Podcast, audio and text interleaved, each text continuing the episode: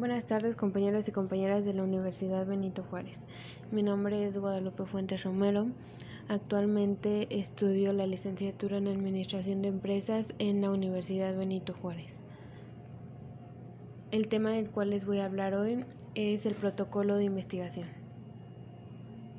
Deriva de la materia metodología de la investigación. Empezando por qué es el protocolo de la investigación. El protocolo de la investigación es un plan de estudio destacado de la investigación que se va a hacer. Es una herramienta fundamental eh, para cualquier trabajo, para cualquier estudio o cualquier investigación o la financiación de un proyecto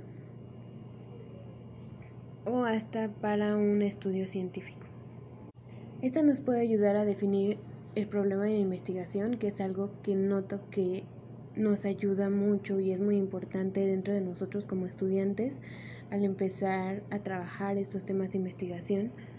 Eh, también es, es, muy, es muy bueno para organizar, en enfatizar cómo se va a realizar la investigación, toda la información que tengamos eh, y también para realizar una revisión técnica y crítica del estudio así como asegurar que no se modifiquen los objetivos que ya tenemos planeados desde el principio, cualquier objetivo ya sea eh, general a lo particular. La conceptualización del problema de investigación, la elección de la metodología de la investigación, la planificación operativa de la investigación son partes del protocolo de investigación. Este protocolo deriva de tres etapas que es la planeación, la ejecución y la evaluación. En la planeación se hacen eh, el instrumento de recolección, este, cuáles van a ser, ya sea este, entrevistas, entre otros, la ejecución, cómo se van a este, recolectar los datos y la evaluación, el análisis de los, de los datos, la redacción de un reporte final de la herramienta según que hayamos ocupado Después tenemos la descripción de lo que es el marco teórico.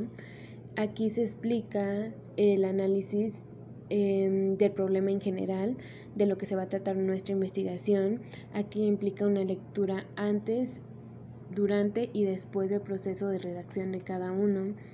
Eh, también nos marca cuáles son los conceptos de los elementos del marco teórico. Estos pueden ser variables de sobre la teoría del, sobre el tema, sobre los antecedentes del tema, los datos estadísticos y de ahí podremos formar una hipótesis ya sea verdadera o falsa.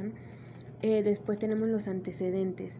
En este apartado, em, aquí tenemos el por qué nosotros queríamos investigar esto, cuáles son las experiencias previas que teníamos antes de realizar a fondo esta investigación. Después tenemos el planteamiento de problema, es la duda o de dónde surgió el problema. Eh, y bueno, para esto se deben de, de, de, llevar a cabo estas tres reglas. Es una, por ausencia de conocimientos, por rectificación de conocimientos y por ratificar los conocimientos. Esta debe de ser real, debe de ser flexible, debe formularse en una forma de pregunta, de expresarse una dimensión temporal y espacial y debe de haber variables.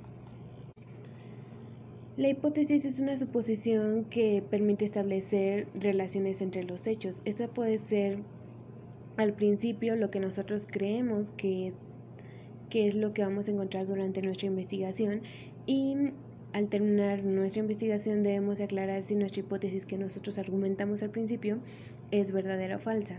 El que sea verdadera o falsa no hace que tu proyecto esté mal. De hecho, si no es ni tan falsa ni tan verdadera, está correcta. Siempre nos vamos a equivocar en algunos datos y está bien.